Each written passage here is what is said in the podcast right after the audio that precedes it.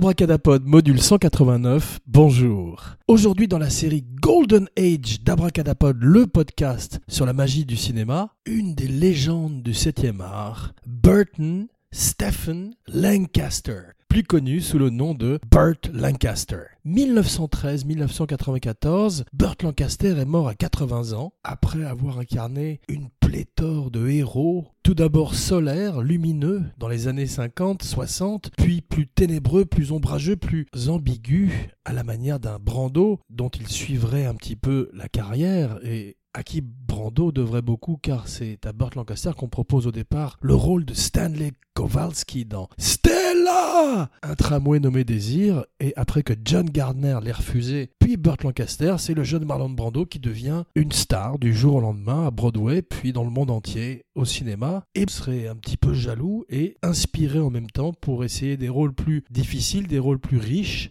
en particulier dans sa deuxième partie de carrière dont nous allons parler dans quelques instants. Mais pour l'instant, notre histoire commence en 1913. Burton est un fils d'émigrés italiens et né à Manhattan, à New York. Très vite, euh, il est un athlète, il fait 6 pieds 2, il est un peu plus petit que Gary Cooper, avec qui il ferait Vera Cruz, mais beaucoup plus grand que Kirk Douglas, à qui il ferait une farce en lui volant ses talonnettes avant de tourner euh, une des scènes d'un des films qu'ils ont fait ensemble. Ils en feraient plusieurs. Kirk Douglas dirait souvent, en particulier dans ses livres, qu'il était ami avec Burt Lancaster. Apparemment, ça n'était pas véritablement le cas. Et Burt Lancaster n'était pas très chaleureux vis-à-vis de Kirk Douglas, dont il disait qu'il était surtout un showman et qu'il cultivait cette amitié pour la publicité qu'elle pouvait lui apporter. En tout cas, ils feraient plusieurs films ensemble. Burt Lancaster serait souvent en premier au générique et au-dessus du titre, mais ils feraient ensemble de très grands films dont Gunfight at OK Corral. Règlement de compte à OK Corral, une des nombreuses adaptations, une des meilleures, une des préférées d'Abracadapod, de l'histoire de White Herb et Doc Holliday. Tombstone aussi était très bien avec Kurt Russell et Val Kilmer qui lui disait You're my Huckleberry, je crois, Val Kilmer qui était formidable et qui avait une terrible réputation à Hollywood du temps de sa splendeur, en particulier sur le Batman Forever de Joel Schumacher, qui avait surnommé Val Kilmer Psycho Kilmer.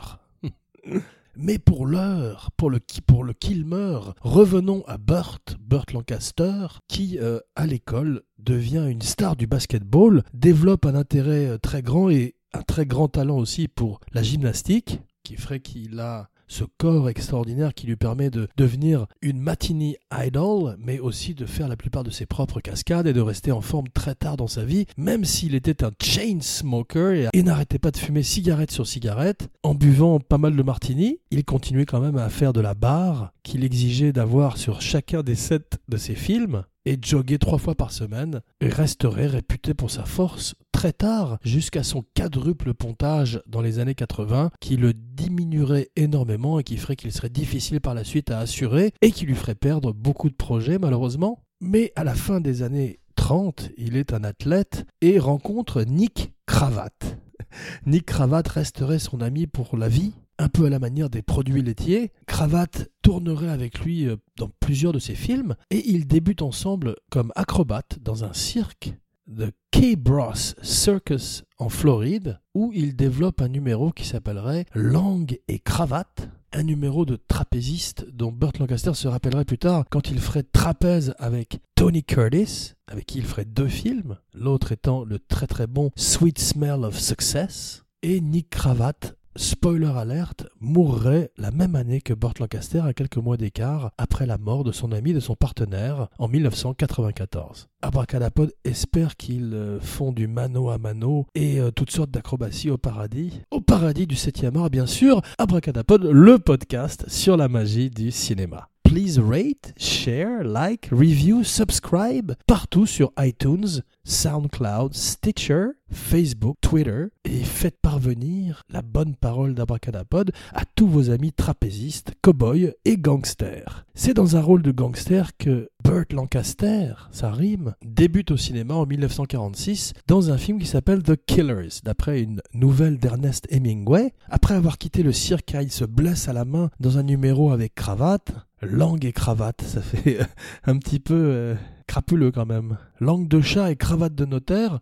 Pardon, c'est la fin de semaine, Abracadapod se lâche un peu. C'est drôle parce que Nick Cravate euh, faisait le gremlin, le monstre sur l'aile de l'avion, dans un des meilleurs sketchs de la Twilight Zone de Rod Serling à la télévision, qui s'appelait Nightmare at 20,000 Feet, où William Shatner, le capitaine Kirk lui-même, apercevait un monstre sur l'aile de l'avion en plein vol. Le sketch serait fait brillamment en remake par Joe Dante, je crois, cette fois-ci avec John Lithgow, le grand John Lithgow, dans le rôle que jouait précédemment William Shatner. Et dans l'original, c'est donc Nick Cravate qui, grâce à ses dons physiques, se double lui-même. Nick Cravate qui joue le monstre sur l'aile de l'avion. Prouvant qu'il est ainsi euh, une espèce d'ancêtre de Doug Jones, l'homme poisson de The Shape of Water, ou Andy Serkis, le roi du motion capture, qui est tellement heureux de plus avoir de petites boules lumineuses ni d'être emprisonné dans une euh, chaussette qu'il a une extraordinaire jubilation dans Black Panther, où il a un petit rôle, mais tout d'un coup, on sent toute la joie d'un acteur en liberté, libéré de l'entrave du motion capture, se libérant littéralement de la capture du mouvement. Après le cirque, Burt Lancaster, pendant la Grande Dépression, euh, travaille comme singing waiter. Il chante dans les restaurants en servant à manger aux clients. Le soir et la journée, il pose nu et toi qui posais nu, ma bohème, avant de s'engager tout d'un coup dans l'armée pendant la Seconde Guerre mondiale, où il passe une grande partie de son service en Italie, de 43 à 45. À son retour, il commence à travailler à Broadway, puis rencontre Harold Hecht, une des grandes rencontres de sa carrière, et devient une star, fait son premier film à 31 ans. Hal Bay Wallis le signe pour un contrat de 8 films, et tous les studios veulent ce jeune acteur qui euh, est très costaud, très beau, et annonce une nouvelle génération d'acteurs plus physiques que l'ancienne, qui rappelle les Douglas Fairbanks ou les Errol Flynn. Mais Burt Lancaster, qui est très intelligent, veut gagner son indépendance et signe avec Harold Hecht, l'agent, pour créer une maison de production qui s'appellerait Norma Production, du nom de sa femme, la femme de Burt Lancaster, et qui leur permettrait de développer leur propre projet en échappant au contrôle du studio et en ayant une, une plus grande liberté créative. Tout ça grâce à The Killers qui en 1946 fait de Burt Lancaster une star, une star de films noirs qui sont très très en vogue à l'époque. Heureusement pour lui, ça sort avant son premier film qui était Desert Fury, un des films qu'il fait avec Albie Wallis, qui est un film plus conventionnel des années 40. The Killers, qui est donc tiré d'une nouvelle très courte de Hemingway, est mise en scène par Robert Siodmak. Il y aurait également une version avec Lee Marvin, Angie Dickinson, John Cassavetes et Ronald Reagan, qui euh, était prévu à l'origine pour la télévision, mais qui serait jugée trop violente par les censeurs et qui sortirait finalement au cinéma en 1964. Il existe également une version des Killers, un court métrage de Andrei Tarkovsky, qui fait 19 minutes, qu'il a fait en 1956 comme film d'étudiant. Cabracanapod n'a pas vu, mais qui doit être très intéressant. Après avoir été un gangster convaincant, un pirate, un cow-boy, Burt Lancaster, se servant de son propre vécu, incarne en 1953 un soldat américain basé à Hawaï quelques jours avant Pearl Harbor dans Tant qu'il y aura des hommes, From Here to Eternity. Tiré d'un livre de James Jones, Burt Lancaster rencontre Frank Sinatra, Montgomery Clift et Deborah Kerr, avec qui il aurait une aventure amoureuse, allegedly, et jouerait face à des formidables seconds rôles, des grands abracaractères acteurs de l'histoire du cinéma, que sont Ernest Borgnine et Jack Warden, tous deux également vétérans de la Seconde Guerre mondiale. Le film remporterait 8 Oscars sur 13 nominations. On dit que c'est le film pour lequel Frank Sinatra aurait demandé à ses amis de la mafia de mettre la tête d'un cheval dans le lit du producteur qui ne voulait pas de lui. C'est une légende urbaine apparemment, allegedly.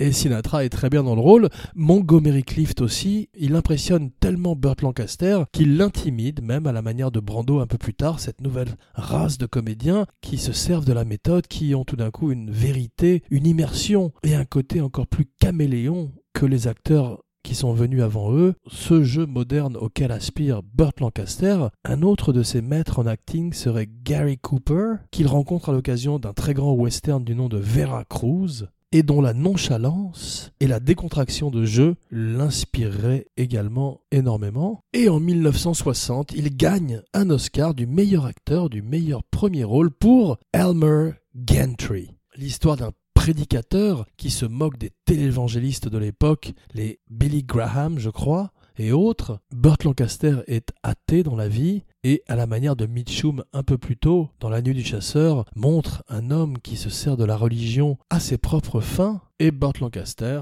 est extraordinaire dans le rôle, comme dans Jugement à Nuremberg, où il joue un ancien nazi, ou Birdman from Alcatraz, où il fait un ancien prisonnier. Il amorce une deuxième partie de carrière à la Gabin, où tout d'un coup, il n'a pas peur de montrer un personnage plus vieux, plus abîmé, plus ambigu, et il continuerait cette transformation jusqu'à la fin de sa vie, où petit à petit, ce qu'il perdrait en box-office, il le gagnerait en profondeur de jeu et en richesse de filmographie. À la manière d'un Brando, il se réinvente complètement, et à 52 ans, il fait un film qui s'appelle The Swimmer. Burt Lancaster est un grand athlète, mais il a peur de l'eau, il est un mauvais nageur. Il va tous les jours à UCLA avec un professeur de natation pour jouer ce rôle dans ce film qui ne rencontrerait pas son public, mais dont Roger Hébert, non pas Weber mais Hébert, dirait que c'est un des meilleurs rôles de Burt Lancaster. Abracadapod malheureusement ne l'a pas vu, mais apparemment c'est un des premiers rôles où il donne véritablement tout de sa personnalité et apparaît même nu à l'écran. Dans les années 40, il s'était peint en or avec un string pour se déguiser en Oscar dans une partie à Hollywood. Il part en Italie pour faire le guépard de Visconti. À l'origine, Visconti voulait Laurence Olivier, mais les producteurs de Visconti lui demandent d'avoir une star, une star américaine. Ils veulent un Gary Cooper ou un Gregory Peck. D'ailleurs, plutôt, puisque Gary Cooper devait être mort.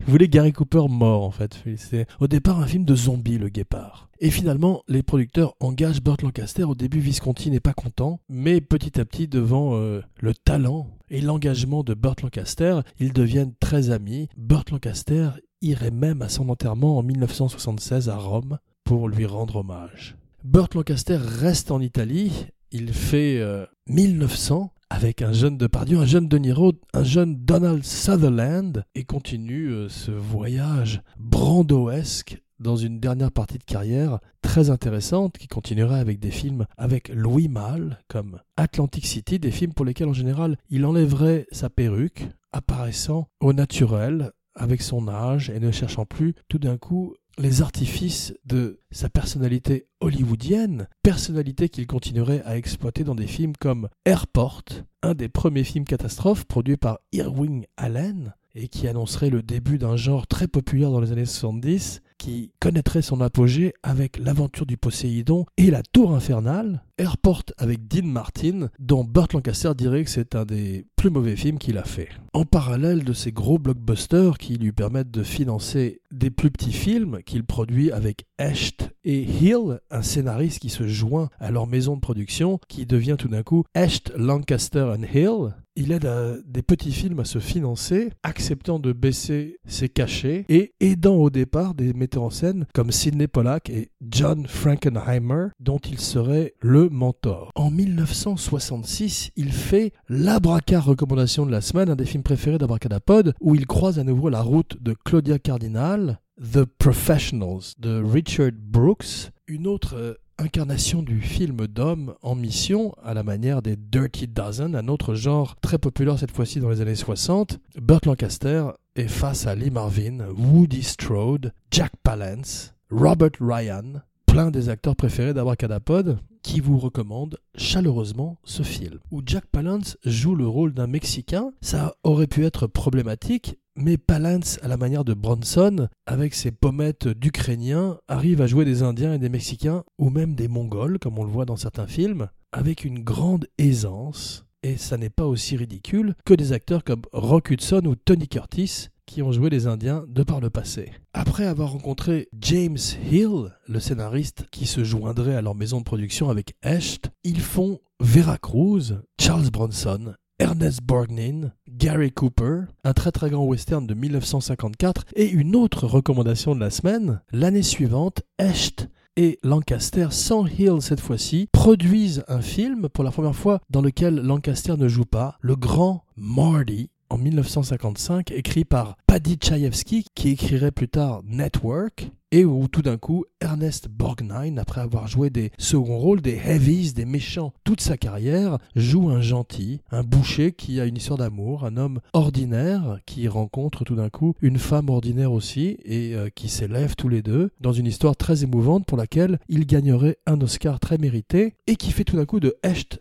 Lancaster Productions, une des maisons de production les plus successful de l'histoire du cinéma indépendant, un des pionniers dans le domaine, qui prouve tout d'un coup qu'on peut faire des films qui ont du succès avec des budgets moins importants et un marketing moins énorme que les grands studios gagner des Oscars et gagner également de l'argent. La même année, Burt Lancaster fait ses débuts de metteur en scène dans un film qui s'appelle The Kentuckian, qu'Abracadapod n'a pas vu, et en 56, il fait Trapèze, un film sur le cirque en hommage à sa jeunesse et à son passé sous le chapiteau. Tony Curtis produit avec lui Sweet Smell of Success. Il a également sa maison de production qu'il a fondée avec Janet Lee, Kurt Lee Production, et Lancaster, qui ne ferait que deux films avec Tony Curtis, en ferait 17 avec Hecht. Et leur association s'arrêterait en 1960, après avoir produit plein de films très intéressants qu'Abracadapod, le podcast sur la magie du cinéma, vous recommande. Burt Lancaster se marierait plusieurs fois, il aurait plusieurs enfants, en particulier Bill Lancaster qui a écrit Bad News Bear, un très beau film qui s'inspirerait de sa vie personnelle et où le personnage de Walter Matthau serait basé sur celui de son père, Burt. Mais surtout, il a écrit un des films préférés d'Abracadapod qui est The Thing de John Carpenter. Donc rien que pour ça, bravo, chapeau bas, haut les cœurs. Burt Lancaster est également un activiste à la manière de Brando. Il est présent à la marche de Martin Luther King et défendrait toute sa vie les valeurs qui lui tiennent à cœur. Il serait menacé à l'époque du macartisme d'être blacklisté car les gens croient qu'il est communiste. Il s'en défendrait et garderait une haine toute sa vie pour les gens qui ont dénoncé et mis tous ces artistes au banc d'Hollywood et de la société il refuse le rôle de Patton pour les mêmes raisons. Son engagement politique dans la vie l'empêche de jouer également avec John Wayne, dont il respecte l'image, mais pas la politique. Et après avoir refusé Patton, écrit par Francis Ford Coppola, il veut absolument jouer Don Vito Corleone. Dans The Godfather, au moment où Coppola caste son film, il essaye de toutes ses forces d'obtenir une audition, mais Coppola a déjà décidé de prendre Brando. Une fois de plus, Brando se trouve sur la route de Burt Lancaster, l'incitant à partir en Italie pour donner une nouvelle couleur à sa carrière. Il aurait dû jouer le rôle pour lequel William Hurt a remporté un Oscar dans The Kiss of the Spider Woman, le baiser de la femme araignée. Malheureusement, son quadruple pontage l'empêcherait de poursuivre sa carrière, faisant de lui, comme disait Abracadapod en début d'émission, un acteur difficile à assurer. Il était sur la fameuse liste des ennemis de Nixon et serait un ami personnel de Kojak, Telly Savalas, dont il serait triste de ne pas pouvoir aller à l'enterrement à cause de sa propre maladie. Il a refusé Dirty Harry, à la manière de Sinatra ou de Paul Newman, il ouvre la voie, la porte à un jeune Clint Eastwood, car il ne veut pas de ce film ultra violent, glorifiant une police qui prend la loi entre ses mains et demande Do you feel lucky? Well, do you punk? Abracadapod vous retrouve dans quelques jours pour une spéciale Deadpool 2, demain sur les écrans, et qu'Abracadapod va aller voir lundi avec son père, puis une spéciale Tony Curtis, Danny Wilde en personne, Jean Weber, signing off.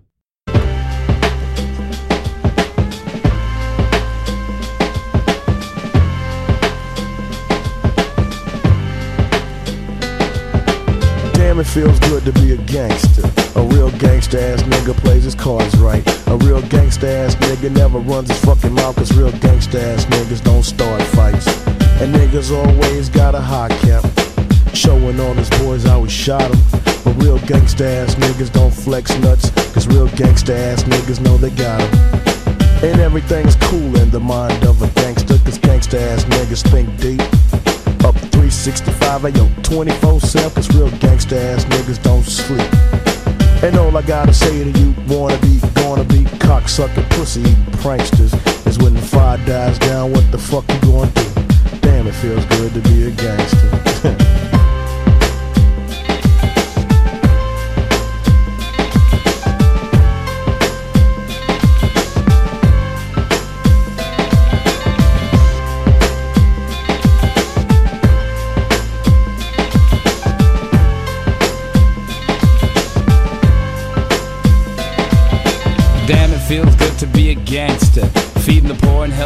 with their bills.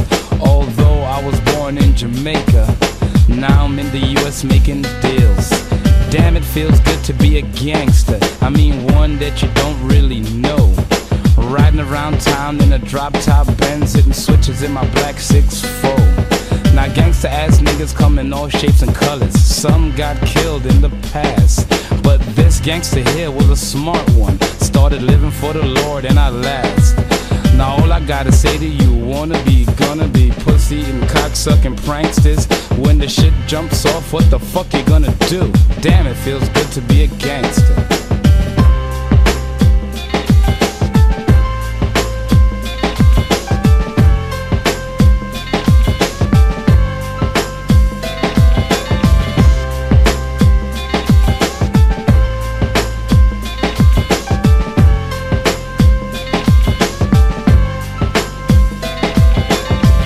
Feels good to be a gangster. A real gangster ass nigga knows the play. The real gangster ass niggas get the flies of the bitches. Ask that gangster ass nigga little shake. The bitches look at gangsta ass niggas like a stop sign and play the role of little Miss Sweet. But catch the bitch all alone, get the digits, take her out, and end up hitting her ass with the meat.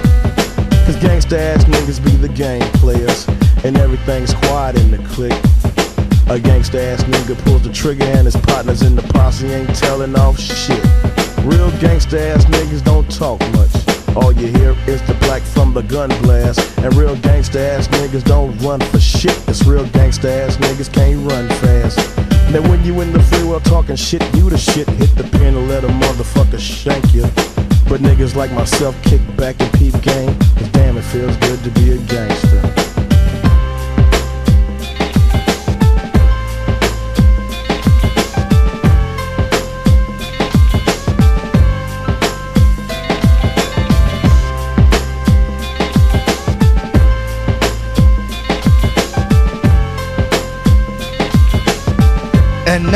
A word from the president. Damn, it feels good to be a gangster. Getting voted into the White House. Everything looking good to the people of the world, but the Murphy family is my boss. So every now and then I hold a favor here and there, like letting a big drug shipment through and send them to the poor community. So we can bust you know who. The voters of the world keep supporting me, upset me, or I'll send a million troops to die at war. To all you Republicans that helped me to win, I sincerely like to thank you. Cause now I got the world swinging from my